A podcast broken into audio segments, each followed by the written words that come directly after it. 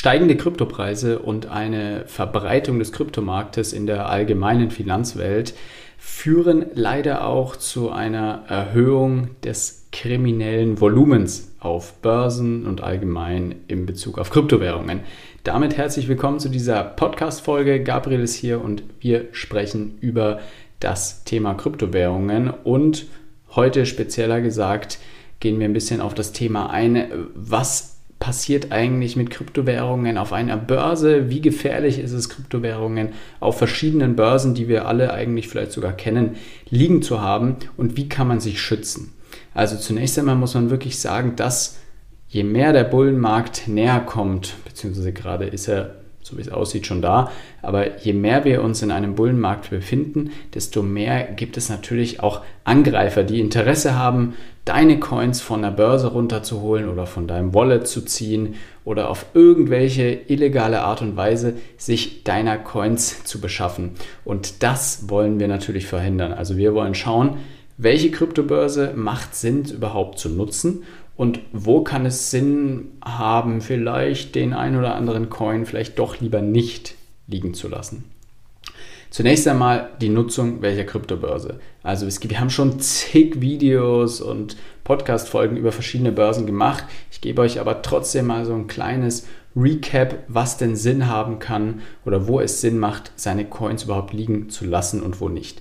Zunächst einmal muss man natürlich immer sagen, solange du deine Coins auf einer öffentlichen Börse liegen hast, also auf einer sogenannten Exchange, bist du niemals der Besitzer dieser Coins, sondern der Besitzer ist die Kryptobörse, weil die verwahrt deine Coins. Und es gibt ja dieses schöne Sprichwort, not your key, not your coins. Und genauso ist es leider auch, sobald du Kryptobörsen wie Binance, Coinbase, Kraken oder was auch immer benutzt, da hast du immer das Problem, dass immer diese Kryptobörsen die Besitzer der Coins sind und nicht du.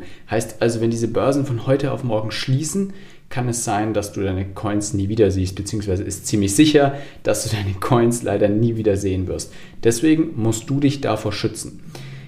Wir brauchen natürlich diese Exchanges, um überhaupt in den Genuss von Kryptohandel zu kommen, weil leider brauchst du eine Fiat-Währung, also Euro oder Dollar oder Schweizer Franken oder was auch immer, die du in eine jeweilige Kryptowährung umtauscht. Bedeutet, du musst also auf eine Exchange gehen, um diesen Tausch überhaupt machen zu können, da deine Euros einzahlen und dann kannst du dir Bitcoin oder was auch immer davon kaufen. Und hier fängt der erste Schritt schon an. Es kommt wirklich darauf an, welche Börse du nutzt. Erstens, schaut auf die Kosten und zweitens, schaut auch auf die Standards von diesen Börsen. Es gibt mittlerweile hunderte von Börsen und der Großteil davon ist wirklich mit Vorsicht zu genießen, sage ich jetzt mal. Ich nenne euch jetzt mal so drei Beispiele, wo es Sinn machen kann, ähm, Kryptowährungen liegen zu lassen oder zumindest zu nutzen. Kommt immer darauf an, was du machen möchtest. Möchtest du wirklich handeln? Möchtest du wirklich jeden x-beliebigen Coin handeln? Möchtest du neue Coins, die rauskommen, relativ schnell handelbar haben? Möchtest du geringe Kosten und möchtest du alle möglichen Vorzüge, Vorzüge von einer Exchange nutzen, dann kann man meiner Meinung nach sich sehr gut mit Binance anfreunden, weil Binance einfach die größte Kryptobörse ist mit einer Vielzahl an Angeboten. Es gibt viele verschiedene Möglichkeiten im Earning-Bereich. Es gibt viele verschiedene Kryptowährungen, also riesige Palette an Kryptowährungen. Es gibt immer wieder so interessante Launch-Pools, mit denen man recht cool arbeiten kann. Da gibt es immer ganz interessante ähm, jährliche Renditen und Binance hat einfach sehr, sehr geringe Gebühren. Also es gibt kaum eine Kryptowährung, die, ähm, eine Kryptowährung sage ich schon, eine Börse, die bessere Gebühren hat als Binance. Binance ist da vorne mit dabei. Heißt also, du möchtest täglich handeln, vielleicht sogar mit dem Hebel handeln, was auch immer, ist Binance dein To-Go. Allerdings musst du unbedingt aufpassen, Binance hat einen ziemlich, wie soll man sagen, landet immer wieder mehr in so Shitstorms und solchen Geschichten. Auch wenn sie das größte Volumen haben, haben sie trotzdem so einen ganz skurrilen Sitz irgendwie. Es gibt auch immer wieder Probleme mit dem CEO oder zumindest irgendwelche Verschwörungstheorien, nenne ich es mal, um den CEO. Ähm, CZ wird er abgekürzt, ähm, falls ihr das mal irgendwo lest auf Twitter. CZ steht immer für diesen Binance CEO und der hat wohl doch manchmal irgendwo seine Fingerchen im Spiel, wo man vielleicht dann denkt, hm, vielleicht bin ich lieber vorsichtig. Also wenn ihr natürlich täglich handelt, müsst ihr ja die Coins irgendwie auf der Börse liegen haben. Ich habe Binance bis jetzt lange genutzt, habe auch nach wie vor Coins dort liegen, die ich, mit denen ich täglich arbeite und kann auch nachts gut damit schlafen. Nichtsdestotrotz ist das meiner Meinung nach die risikoreichste der drei Börsen, die ich, von denen ich jetzt gerade in, diesem, in dieser Folge hier sprechen werde.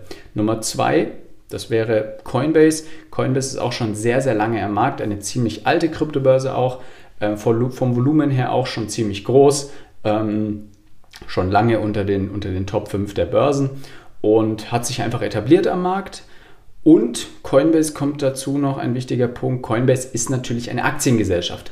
Eine Aktiengesellschaft unter, unterliegt natürlich ganz anderen Sicherheitsmaßnahmen, Voraussetzungen, Standards und so weiter, als jetzt irgendeine Börse Nirgendwo, die vielleicht in Singapur sitzt oder wo auch immer, wie im Beispiel von Binance. Und da kann man natürlich sagen, mit Coinbase hat man dann jemanden an der Hand, ein, also ein Unternehmen an der Hand, was natürlich auch Aktienanleger haben, haben will, anlocken möchte weiterhin und ja schon irgendwo eine seriöse Arbeitsweise an den Tag legen muss. Coinbase hat zudem auch nach wie vor gute Gebühren, also es ist nicht ganz so perfekt wie bei Binance, ähm, aber irgendwo muss man natürlich auch ähm, ein bisschen abwägen, was einem wichtiger ist.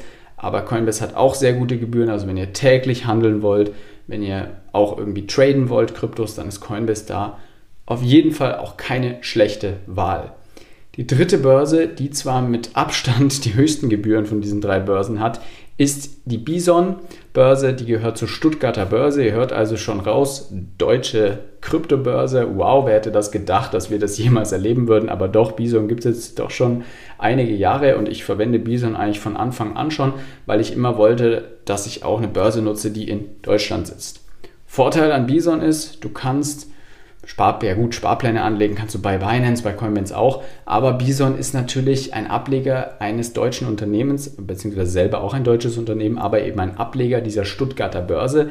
Und dadurch habt ihr da natürlich nochmal einen Vertrauensbonus, nämlich den Vertrauensvorschuss Made in Germany.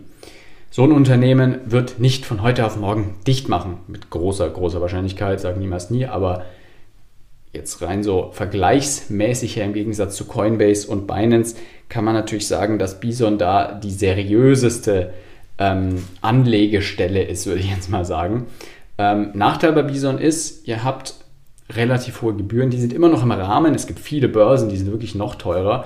Und im Gegensatz zu anderen Anlageprodukten, wenn man jetzt guckt, wenn man bei seiner Hausbank irgendwie Fonds kauft oder sowas, ist man bei Bison schon noch recht gut beraten, wenn man sagt, okay, ich zahle vielleicht 0,75% pro Trade Gebühr. Das ist nicht wenig, aber es ist noch im Rahmen, würde ich sagen.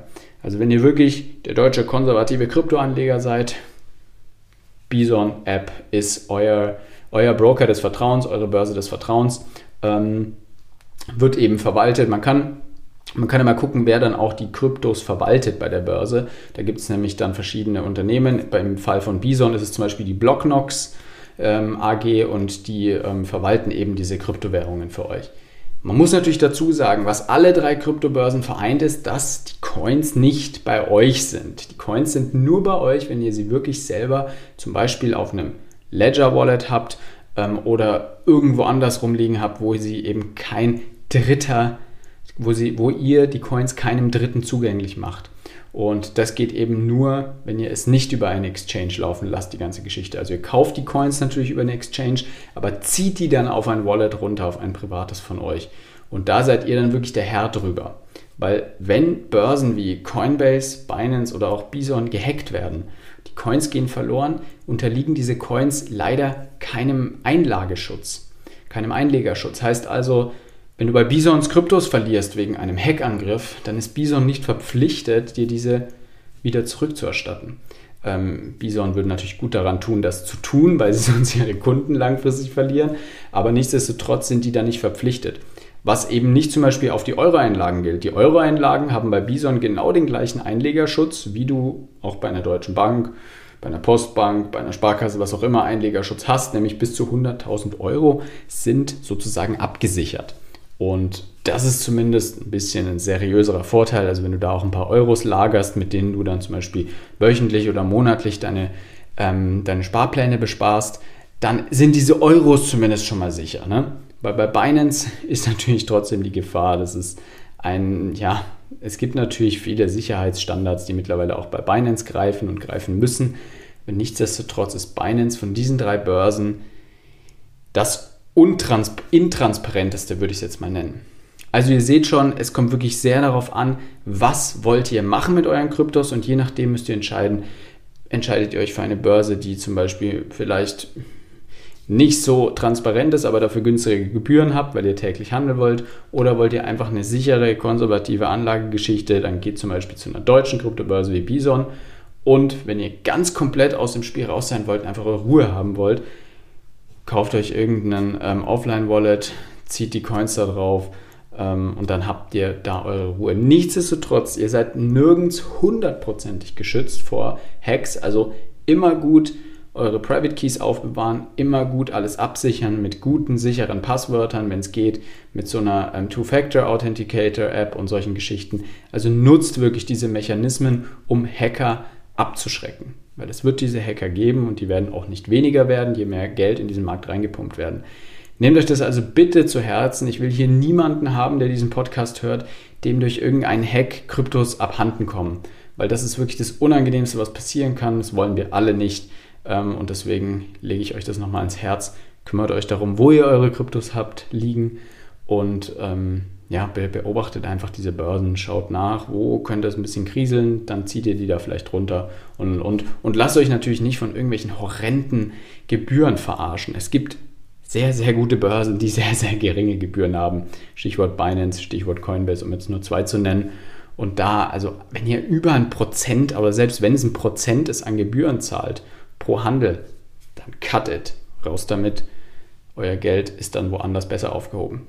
So viel zum heutigen Thema. Ich wünsche euch einen wunderschönen Start in die Woche, wenn ihr das heute am Montagmorgen hört. Bis zum nächsten Mal, euer Gabriel von Forex Impulse.